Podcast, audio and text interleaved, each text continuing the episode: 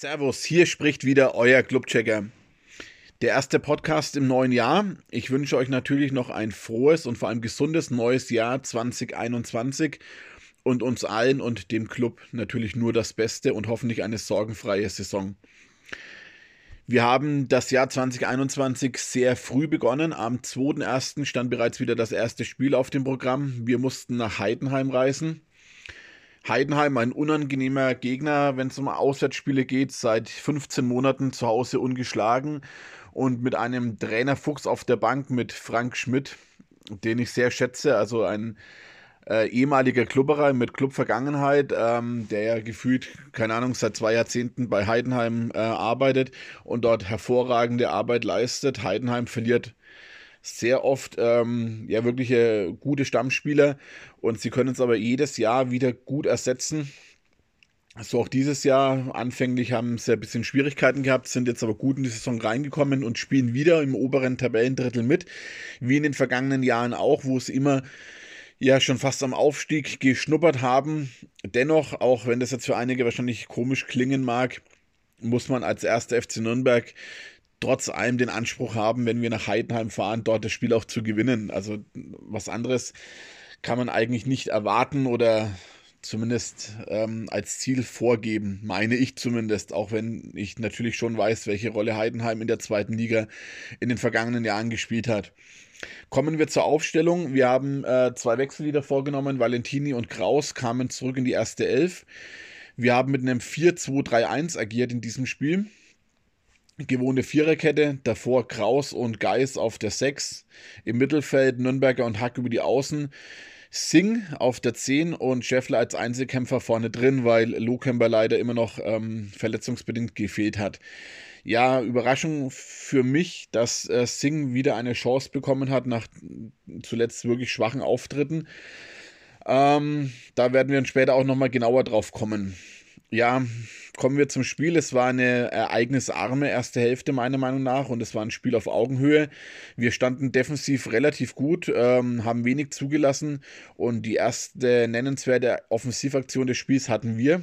Und es war ein schöner Ball von Sörensen auf Nürnberger, der dann durchgesteckt hat auf Hack. Und der kam dann eigentlich relativ frei zum Schuss aus 16 Metern, aber es war einfach zu ungefährlich. Das ähm, konnte vom Heidenheimer Keeper relativ gut entschärft werden. Ja, kommen wir eigentlich dann schon zum ähm, ersten Treffer des Spiels. Es war kurz vor der Pause, es war schon die Nachspielzeit, letzter Angriff des, der ersten Hälfte. Und mit der Erfahrung von über 30 Jahren als Clubfan weiß man natürlich, was das beim Club zu bedeuten hat. Wenn man jetzt Bayern-Fan wäre, hätte man wahrscheinlich schon das erste Bier aus der Küche geholt, aber beim Club muss man auch noch äh, wirklich drauf achten. Und wie, wie kommt es natürlich? Ähm, Heidenheim startet den letzten Angriff, Heber von Bornitsch über unsere Abwehrreihe. Sörensen schläft und hebt das Abseits hinten auf. Valentini schläft und geht nicht mit Tomalla mit. Ja, zack, 1 zu 0 mit dem Pausenpfiff. Also perfekte, perfekter Zeitpunkt natürlich für einen Treffer. Und wir gehen mit, der, mit einem Rückstand in die Pause. In der Halbzeit haben wir dann gewechselt. Dovedan kam äh, an alter Wirkungsstätte dann zum Zuge und für ihn blieb Kraus in der Kabine. Und Kraus, meiner Meinung nach, zu Recht ausgewechselt, hatte leichte Ballverluste in der ersten Halbzeit, also war nicht so gut im Spiel drin wie in den äh, vergangenen Spielen oder wie er es schon gezeigt hat. Die zweite Halbzeit begann dann eigentlich wie die erste Hälfte auch. Wir hatten wieder die ersten guten Chancen. Einmal war es Valentini, der nach einer Ecke ähm, ja zum Abschluss kam, aber es war aus zwar kurzer Distanz, aber direkt auf den Keeper. Es war zu ungefährlich. Er kam da nur recht äh, ja mit, dem, mit den Zehenspitzen noch dran. Kurz danach, aber ich glaube in der 48. Minute dann wirklich die erste richtig gute Chance und zwar war es wieder Nürnberger, der ähm, dann im 16er zurückgespielt hat auf Dovedan und Dovedan kommt frei zum Abschluss aus 11, 12 Metern. Ich sag mal, den kann man mal machen. Er schiebt ihn aber rechts am äh, rechten Pfosten dann vorbei. Schade, das wäre natürlich die perfekte Antwort auf, die, auf den Rückstand gewesen.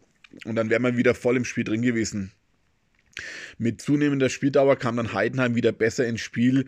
Unsere Anfangseuphorie nach der Pause ist dann verpufft und ja, Heidenheim hat eigentlich das Spiel wieder relativ gut unter Kontrolle gehabt, muss man schon sagen. So kam es dann in der 76. Minute auch zur Vorentscheidung. Ecke Heidenheim auf den kurzen Pfosten und ich meine, es war Scheffler, der da äh, seinen Gegenspieler erziehen hat lassen und eine, ja, eine Kopfballverlängerung ins lange Eck. Martinia machtlos, ähm, führte dann zum 2 zu 0. Wie gesagt, eigentlich dann schon die Vorentscheidung in diesem Spiel.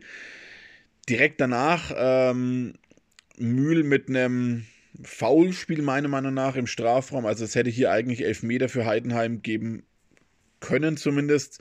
Meiner Meinung nach sogar geben müssen. Der Videoschiedsrichter hat sich nicht eingeschaltet, warum auch immer. Äh, so blieb es dann beim 2 zu 0.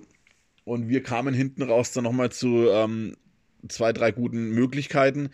Es war in der 84. Minute dann der eingewechselte Adam Schrellack, äh, der wirklich eigentlich relativ ungehindert, zwar überraschenderweise, aber recht ungehindert, fünf Meter vor dem Gehäuse dann zum Kopfball hochsteigen kann. Und ganz ehrlich, den kann man auch mal machen. Also, ich weiß nicht, welche Chancen äh, Schrellack noch braucht. Den kann man wirklich mal einnicken und dann wäre es vielleicht nochmal hinten raus spannend geworden. Genauso wie in der 89. Minute. Schrellack wird wieder im 16er freigespielt, dreht sich schön, ähm, schiebt zum vermeintlichen 1 zu 2 dann ein.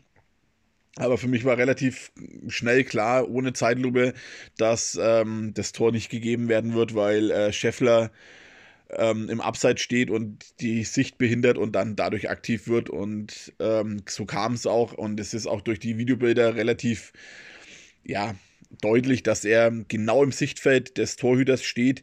Der Torhüter wäre nie im Leben rangekommen, aber das ist leider kein Kriterium, sondern einfach, dass Scheffler von passiv dann ins aktive Abseits äh, rückt. So wurde der Treffer dann zurückgenommen. Hat unseren Trainer nicht so gefallen, der dann noch eine Plastikflasche gegen die Bande gekickt und die Flasche ist wohl dann auf das Spielfeld gekullert. Man hat es nicht genau erkennen können. Das war dann ausschlaggebend dafür, dass er die rote Karte bekommen hat und auf die Tribüne musste und uns so dann auch im kommenden Spiel fehlen wird. Ja, es blieb dann unterm Strich beim 2 zu 0. Bei einem verdienten Sieg der Heidenheimer, muss man unterm Strich dann schon sagen. Kommen wir zum Clubcheck. Und den Clubcheck möchte ich mit der Überschrift beginnen. Es war mehr drin.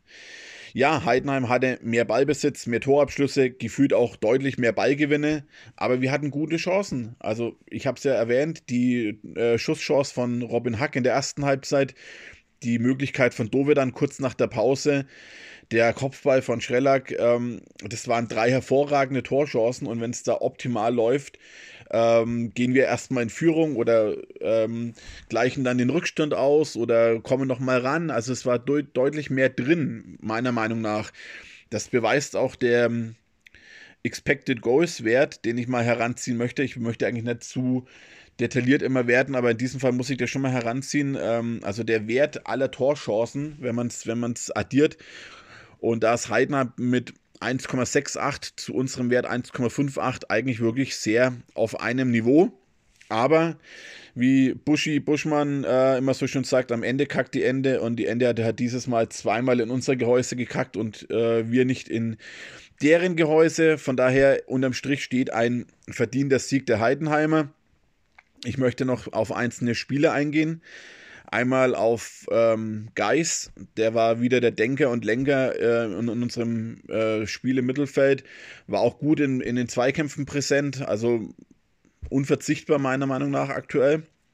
Und hinten drin äh, Lukas Mühl, der bis auf dieses Elfmeterreife Foul eine souveräne Partie abgeliefert hat, war in den Zweikämpfen sehr präsent. Ähm, ist immer wieder auch vor den Gegenspieler gekommen und hat so den ähm, Ball erobert. Er hatte eine super Spieleröffnung, hat auch zwei Solos nach vorne gestartet, um das Spiel anzutreiben. Also wirklich die beiden ähm, in einer sehr guten Verfassung und sehr guten Form. Und äh, für Lucky Mühl freut es mich einfach, weil er ja ein, zwei schwierige Saisons hinter sich hat, wo er nach seinem guten Auftreten in der ersten Liga dann nicht mehr so richtig zum Zuge kam. Und momentan beweist er, dass er wirklich unser bester Innenverteidiger ist und da deutlich die Nase vorne hat. Und es wäre sehr schön, wenn wir mit ihm jetzt den Vertrag verlängern könnten. Das waren die positiven äh, Spielerbewertungen. Die negativen möchte ich aber auch noch erwähnen und die betreffen vor allem äh, unsere, unser Offensivtrio Hack, Singh und Dovedan. Es ist einfach sehr lethargisch. Man geht Zweikämpfen komplett aus dem Weg. Bei Sing, da klappt und funktioniert einfach gar nichts im Dribbling. Ähm, ja, verliert er nahezu jedes Mal den Ball. Ähm, jetzt in Heidenheim kam er mir vor wie auf Schlittschuhen. Also er ist ständig ausgerutscht. Äh, in den Zweikämpfen wie ein Jugendspieler. Also wenn man mal einen, einen Zweikampf überhaupt bestreitet, wie ein Jugendspieler, prallt er teilweise an den Gegenspielern ab.